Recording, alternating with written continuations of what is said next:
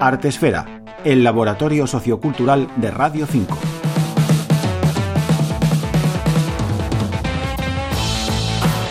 A la influencer Noemí Navarro, conocida como Noemi misma, le hubiera gustado tener entre las manos un libro como el que acaba de presentar, el arte de no encajar, lo que pasa cuando el autismo llega a casa, cuando a su hijo Mateo le diagnosticaron TEA.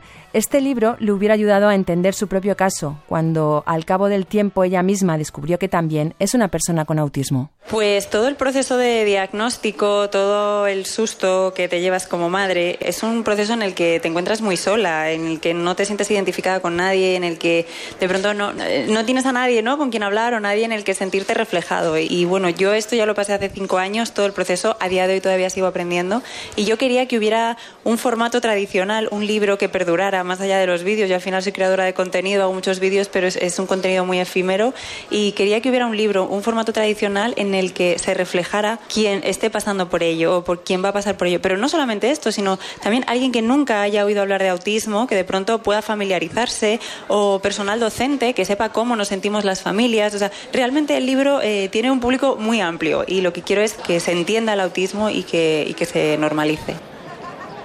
En la Feria del Libro de Madrid la entrevistamos en directo ante el público que se sentó en el stand de RTVE a escucharla. Allí Noemí Navarro nos habló de cómo fueron los comienzos cuando descubrieron que su hijo Mateo tenía autismo y de cómo aquello hizo que su vida diera un vuelco con el paso del tiempo me he dado cuenta que hay un protocolo muy establecido. Pues bueno, primero empiezan a decirte, oye, creemos que hay dificultades en el oído, llévale al médico, ¿no? Eh, vale, pues esto no es, vale. Creemos que hay dificultades en la vista porque no nos mira y tal, vale, no, esto tampoco es, ok, pues hay problemas en la comunicación y vamos a tener una reunión con atención temprana, ¿no? Yo hasta ese momento, que Mateo tenía un poquito menos de un año y medio, en mi vida había oído hablar sobre atención temprana, no sabía lo que era y efectivamente eh, nos reunieron y pues bueno, pues con mucho cariño te dan la noticia y yo, aunque fue con todo el cariño del mundo, yo me caí redonda, que me desmayé literalmente. Yo estaba embarazada eh, de la peque, yo creo que tenía cuatro meses, estaba embarazada como unos cuatro meses y me caí redonda, sí, sí, del shock. Porque al final dices, o sea, ¿qué ha pasado? Porque yo esta mañana he dejado a mi bebé, con el que llevo un año, y, no ha pasado nada, y de pronto voy a salir de esta reunión y mi bebé es otro,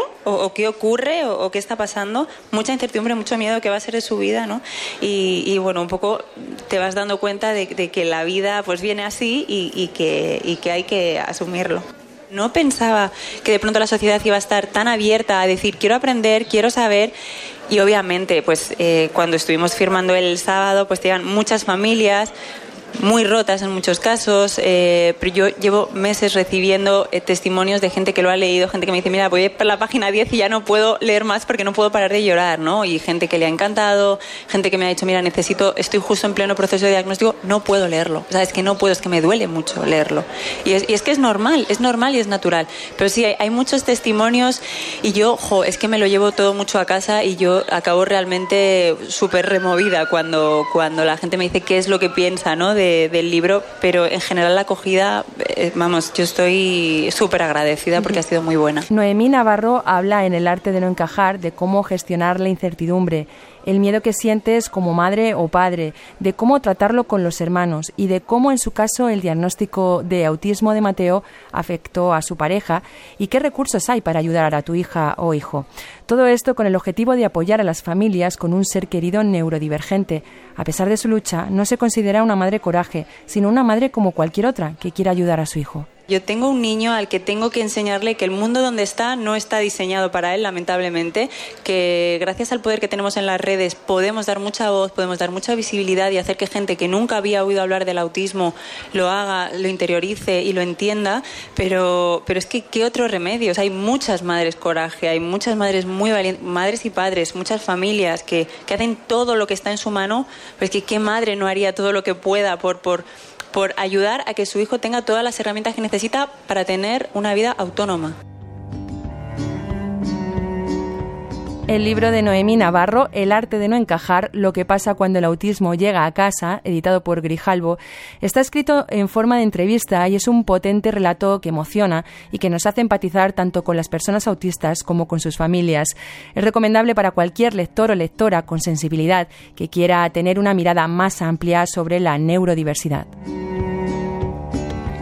Una Ifrade y Lola Martínez Rojo, Radio 5 Todo Noticias.